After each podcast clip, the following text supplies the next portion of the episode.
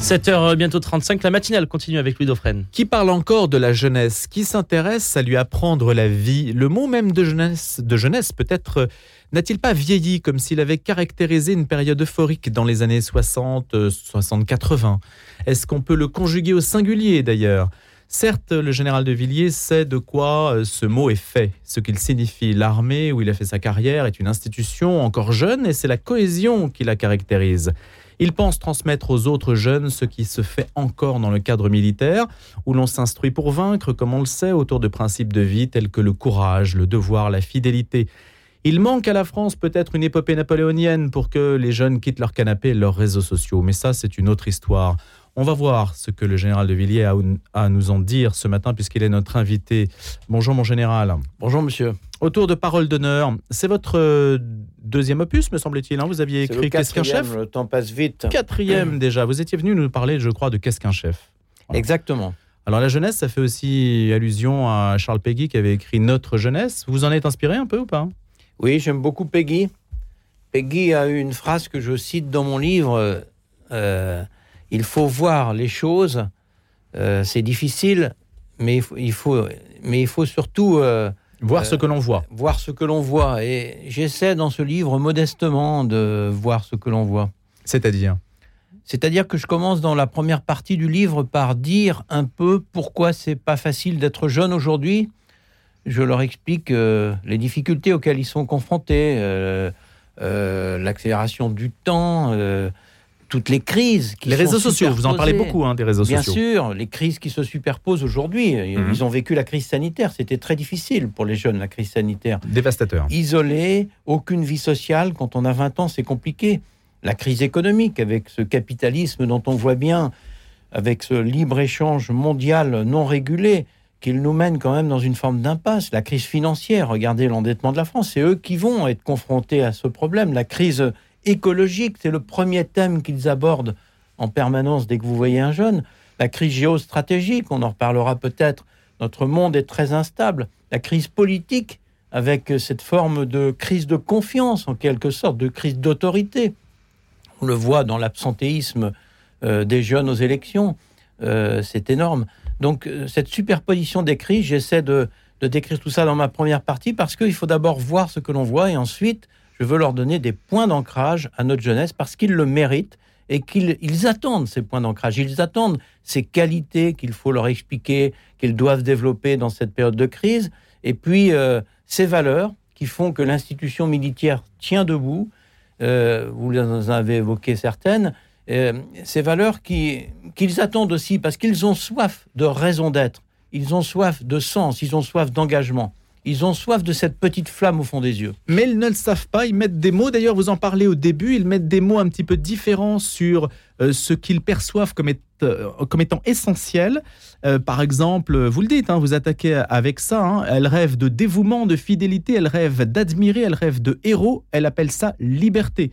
Donc il y a des mots, il y a une question de langage, hein, parce qu'il y a des mots en fait qui se périment peut-être plus vite que d'autres. Le vocabulaire a changé, l'apparence a évolué comme la morale, mais croyez-vous qu'au fond, les différences soient si grandes. En fait, les jeunes restent mus par les mêmes aspirations. Oui, moi je crois. Euh, il y avait eu une polémique une trentaine d'années euh, dans l'armée. Euh, un, colonel avait écrit un article Ils ne sont plus comme nous. Et quelques années après, deux, trois ans après, un autre colonel avait répondu Ils sont encore comme nous. Oui, bien sûr, chaque époque a ses difficultés, ses caractéristiques. Mais cette jeunesse conserve les mêmes aspirations comme l'humanité elle-même. Alors maintenant, le risque, euh, mon général, c'est que vous soyez lu par des gens qui sont d'accord avec vous et que les personnes qui n'adhèrent pas aux valeurs euh, que vous mettez en exergue, eh bien, euh, ne vous lisent pas, n'aillent pas spontanément vers ce type de discours. Vous avez raison. J'essaie de voir des gens très différents. Il y a en fait des jeunesses en France parce qu'il y a plusieurs fractures très graves, fractures intergénérationnelles, mais fracture euh, géographique, fracture sociologique, fracture économique. Euh, j'essaie d'aller voir des jeunes. Euh, je suis profession SPO, donc les diplômés, je vais dans toutes les grandes écoles. Je vais aussi dans les entreprises, voir la jeunesse dans l'entreprise. Et puis je vais dans les cités rencontrer des jeunes, parfois des jeunes avec un carnet de chansons bien garni, qui ont fait pas mal de bêtises. Et j'essaie de comprendre ces jeunes parce que il faut les comprendre pour pouvoir ensuite les aimer et les guider avec euh, cet équilibre subtil entre l'humanité, parce que sans amour, il n'y a pas de confiance, mais aussi la fermeté, parce qu'aujourd'hui, il n'y a plus de fermeté, l'obéissance ne va plus de soi. De Sciences Po, aux banlieues, en passant euh, par l'entreprise, euh, vous êtes en campagne? Ah, Je suis en campagne pour participer à la transformation de la société, pour essayer d'être utile. En fait, ma mission, c'est transmettre. Voilà, transmettre ce que j'ai appris modestement. Vous avez évoqué ma carrière militaire, l'armée m'a beaucoup appris. Moi, je n'ai pas dit que vous étiez ancien chef d'état-major, j'aurais peut-être dû commencer par ça quand même. Non, parce que le plus important, c'est ce que l'armée, pendant 43 années, m'a appris et peut-être encore plus mes premières années, quand, quand finalement, au contact euh, avec euh, les soldats français, j'ai vu ce que c'était que cette jeunesse. Vous savez, la société vieillit, mais l'institution militaire est une institution jeune et euh, elle m'a beaucoup appris. Le football aussi, je suis un passionné de football. Mmh. J'ai beaucoup apprécié votre entretien juste avant avec François Morinière, qui est un, qui est un ami. Et je crois que le football, c'est aussi une école de vie et c'est aussi euh, une pratique des valeurs qui font qu'on réussit ou qu'on échoue dans sa vie. Mon général, il y a euh, des faits divers qui reviennent souvent. Tenez par exemple à Thiers. Peut-être avez-vous vu cela, si vous évidemment vous suivez l'actualité. À Thiers, un jeune a poignardé un autre dans une rixe. Et on s'aperçoit que si on suit l'actualité un peu régulièrement, ça arrive quand même de plus en plus fréquemment. Qu'est-ce que ça dit de, de l'état des... Est-ce qu'il y a une leçon à tirer de ce fait divers, alors que par définition, un fait divers, on n'en tire aucune leçon? Oui, il y a une leçon, c'est que la violence aujourd'hui euh, est grandissante dans notre société. C'était pas la culture française de poignarder. Il y a toujours eu de la délinquance, il y a toujours eu euh, des gens euh, qui se croient plus malins et qui sont en dehors du système social ou sociétal. Mais aujourd'hui, la violence est partout. Quand vous traversez la rue, vous pouvez vous faire insulter par quelqu'un simplement parce que vous traversez la rue et que vous l'avez regardé droit dans les yeux dans le métro, quelqu'un peut vous attaquer brutalement parce que on dit c'est quelqu'un qui est déséquilibré. Euh, non, je crois qu'il y a une violence verbale, physique aujourd'hui dans notre société, singulièrement chez les jeunes, hein, dès l'âge de 10, 12 ans, 14 ans. C'est incroyable ce que, ce que l'on peut voir. Alors pourquoi Alors, les causes, les causes, c'est ça qui est très intéressant. D'abord, la crise de l'autorité, qui n'est pas simplement le fossé qui s'est creusé entre ceux qui dirigent et ceux qui exécutent, c'est elle se matérialise par ça. Mais la crise de l'autorité, c'est d'abord la crise des familles. Les familles explosent. La famille, euh, aujourd'hui, euh, euh, est complètement dévalorisée, si je puis dire, alors que c'est la première micro-société qui forme nos jeunes. Et puis ensuite, l'obéissance, la fermeté, la discipline, le travail, tous ces mots. L'uniforme à l'école L'uniforme à l'école, ça Par exemple, va dans votre sens ce qui me frappe aujourd'hui dans notre société, c'est qu'on ne parle pas des principes et de la stratégie, on parle toujours des moyens et de la tactique. Et moi, j'ai appris à Saint-Cyr en, 75, ce qui est important, c'est d'abord la stratégie, savoir où on veut aller. Parce que l'uniforme à l'école, pourquoi pas? Moi, je ne suis pas opposé à l'uniforme à l'école, mais quel est l'objectif? Quel est l'objectif? L'objectif, c'est de restaurer l'obéissance, de restaurer la fermeté, d'essayer d'expliquer aux enfants pourquoi il faut travailler dans la vie et que ceux qui réussissent, c'est ceux qui travaillent. Parce que quand on ne travaille pas, eh bien, on obtient le résultat que l'on mérite, etc. Et je crois que ce discours, les jeunes l'attendent. Contrairement à ce que beaucoup d'adultes croient, en étant euh, soit fatalistes, soit démagogiques, euh, eh bien, je crois que les jeunes arrivent au bout de l'égoïsme, euh, de l'égocentrisme, de l'individualisme ils veulent du collectif, ils veulent de l'engagement au service de grandes causes, de choses qui les dépassent, et ils veulent un discours ferme, clair, objectif. À quoi le voyez-vous, euh, mon général, ça, cette aspiration euh, des jeunes que vous décrivez Vous dites, voilà, c'est en, vrai, en fait, c'est ça, c'est ça qu'ils souhaitent. c'est parce qu'ils vous le disent oui, je le vois dans toutes mes rencontres. Moi, je Des jeunes vous disent, nous voulons de la fermeté Oui, bien sûr. Les jeunes nous, nous, disent, me disent, nous voulons de la clarté. Avec vous, les choses sont claires. Vous voyez euh, Je l'ai vu avec euh, les étudiants euh, à Sciences Po, mais je le vois dans toutes les grandes écoles. Vous, les choses sont claires. Alors après, la clarté, ça veut dire aussi qu'il faut les aimer, qu'il faut s'en occuper. Notre société manque d'humanité. On oublie la personne. on, s'adresse toujours aux moyens financiers, juridiques, mais on oublie la personne, les conséquences sur les citoyens. Et cette place de l'homme, elle me semble essentielle à restaurer. Et c'est comme ça que les jeunes adhèrent ou n'adhèrent pas. Comment occupez-vous euh, vos journées, mon général, aujourd'hui? Ça fait cinq ans que vous avez quitté l'armée Alors, j'ai une vie euh, trop active j'ai du mal à sélectionner mes activités parce que j'ai énormément de demandes. Vous n'êtes pas à la retraite. Alors, point positif, euh, c'est bien pour moi et ça prouve que finalement ce que je dis intéresse. Point négatif, c'est inquiétant dans la société française, dans l'histoire de France, quand on s'intéresse aux militaires, c'est pas bon, généralement pas bon signe. Ça prouve que ça va pas bien. Non, je fais euh, beaucoup d'interventions auprès des entreprises et des jeunes. Ce sont mes deux directions. J'essaie de rester dans ces dans ces deux objectifs, les entreprises sur le management, le leadership, la transformation d'organisation, la gestion des crises, la situation internationale, et puis les jeunes, eh ben, expliquer aux jeunes pourquoi c'est important de réussir, bien sûr, dans sa vie. C'est pour hmm. ça qu'il faut travailler, mais de réussir surtout sa vie. C'est ça le plus important. Vous êtes à votre compte, c'est ça que je voulais dire. Oui, je suis président de ma propre société. C'est très valorisant d'être président de ma société. Et puis, euh, quand on est seul, avantage, c'est vrai qu'il y a moins d'ennuis que quand on a des collaborateurs. Inconvénient, euh, je n'ai jamais été un homme seul. J'ai toujours vécu dans un univers collectif et donc euh, j'essaie de maintenir cette, cette pratique de la fraternité au quotidien en rencontrant beaucoup de gens, des gens très différents. Je crois en vieillissant de plus en plus, c'est peut-être la sagesse qui, arrive avec, avec l'expérience, mais je, crois beaucoup que la diversité, c'est la richesse finalement. Et dans les équipes, je recommence, je recommande le plus possible d'avoir des gens très différents. Pas des gens qui nous ressemblent, des gens qui sont différents de nous. Ça veut dire que vous voulez maintenir une forme d'indépendance Bien sûr. Parce que vous auriez pu aller dans le business comme beaucoup de militaires font euh, dans une seconde carrière où leur carnet d'adresse est extrêmement convoité. J'aurais pu faire beaucoup de choses, j'ai beaucoup de sollicitations, euh, c'est même euh, terrible, c'est mon principal problème aujourd'hui. Non, je, crois que ce qu'il faut, c'est transmettre. Transmettre, parce que qu'est-ce qu'on laisse finalement quand on passe de l'autre côté de la rive après la mort? On laisse ce que l'on a semé auprès des hommes et des femmes que l'on a eu l'honneur de diriger ou de côtoyer. Et c'est ça le plus important. Le président Macron est encore un président jeune.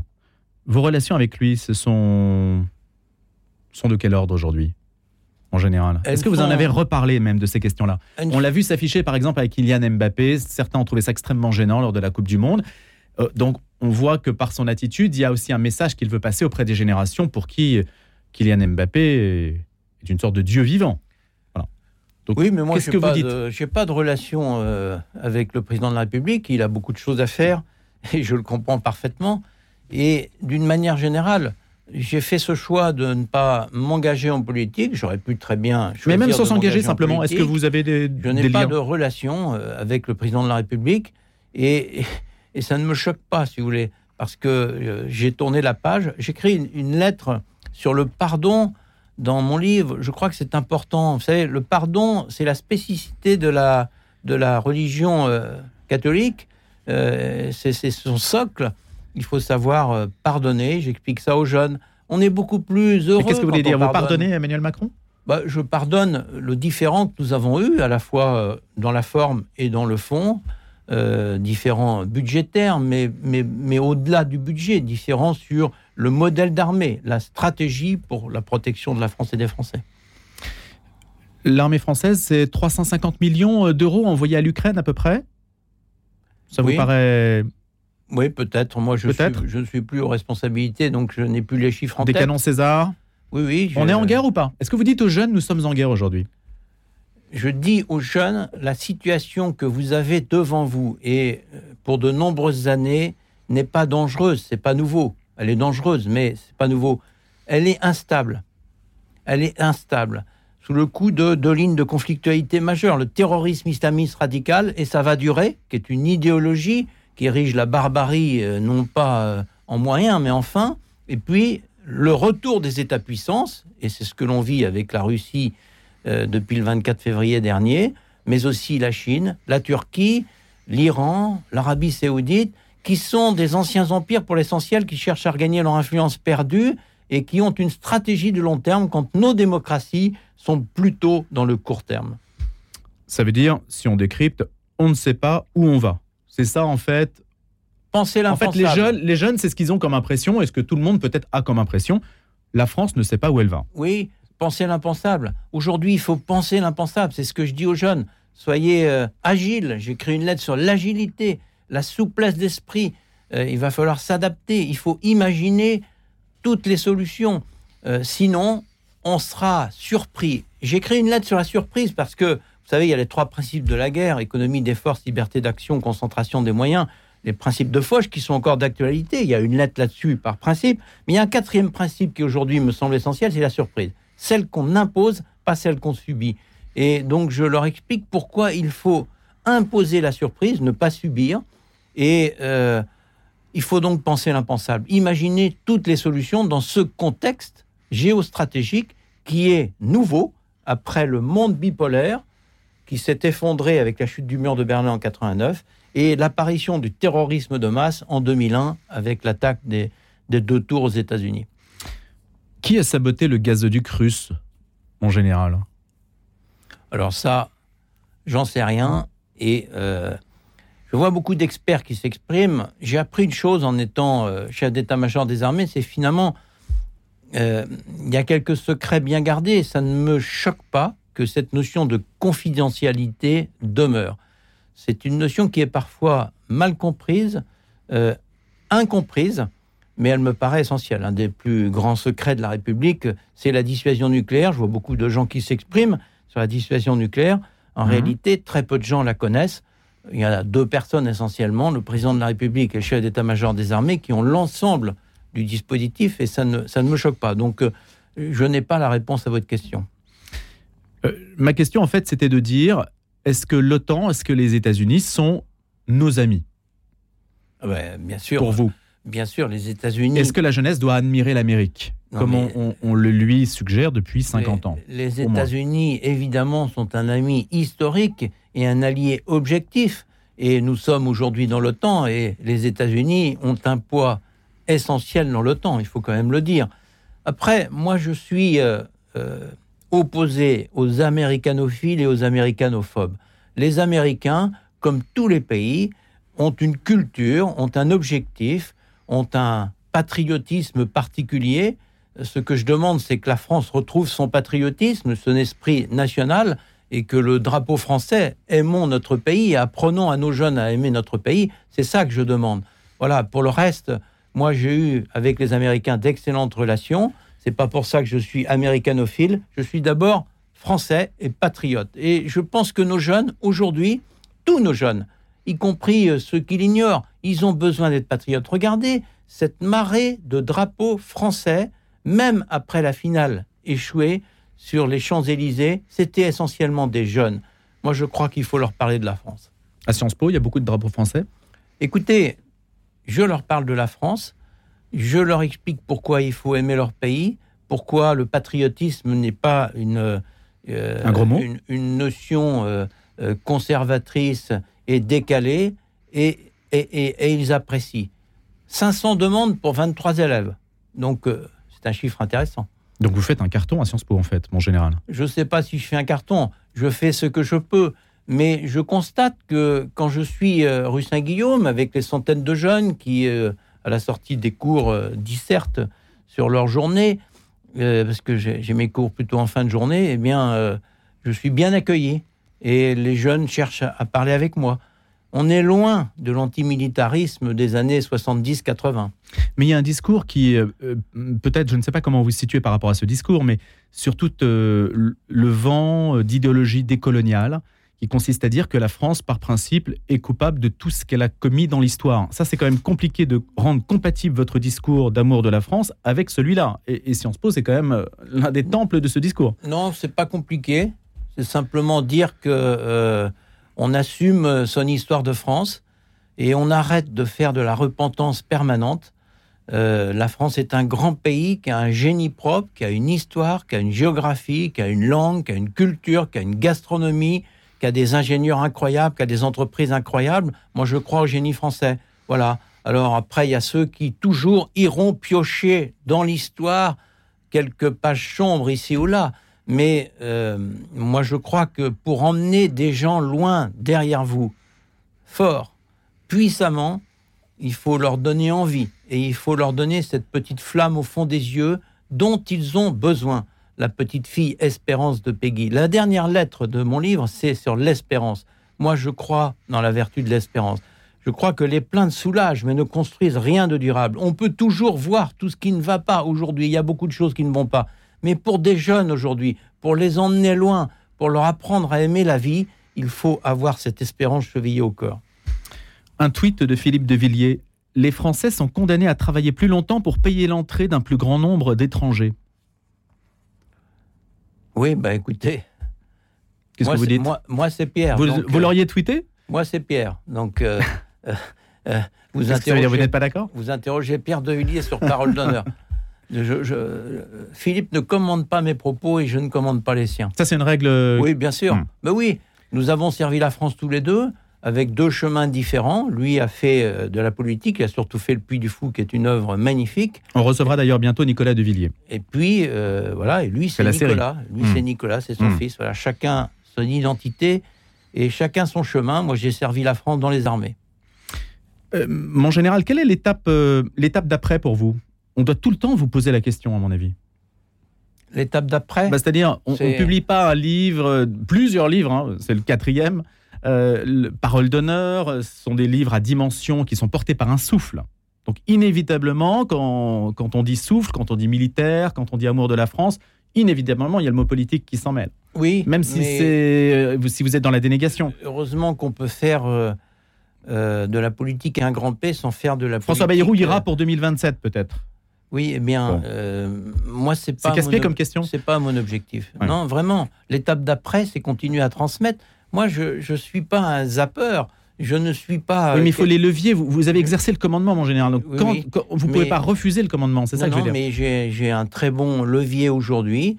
Euh, je suis un homme public par effraction parce que c'est pas moi qui l'ai choisi. j'ai choisi de faire face à cette situation. J'ai écrit quatre livres, plutôt des livres à succès, puisque les, les, deux premiers, on en est à plus de 200 000 exemplaires vendus, de quoi faire rêver beaucoup d'hommes politiques. on peut servir son pays ailleurs que dans la politique au sens électoral du terme. C'est ce que j'essaie modestement de faire et je vais continuer. Elle est là, l'étape d'après. Et puis, l'étape vraiment d'après, c'est mon propre salut pour être euh, fier de ce que j'aurais construit sur cette terre. Courage, humilité, détermination. Liberté, vérité, tous ces mots qui peut-être euh, vous semblent abstraits, le général Pierre de Villiers les incarne dans cet ouvrage qui s'appelle Parole d'honneur aux éditions Fayard. Merci beaucoup d'avoir été notre invité, mon général. Merci de m'avoir invité. Et bonne journée.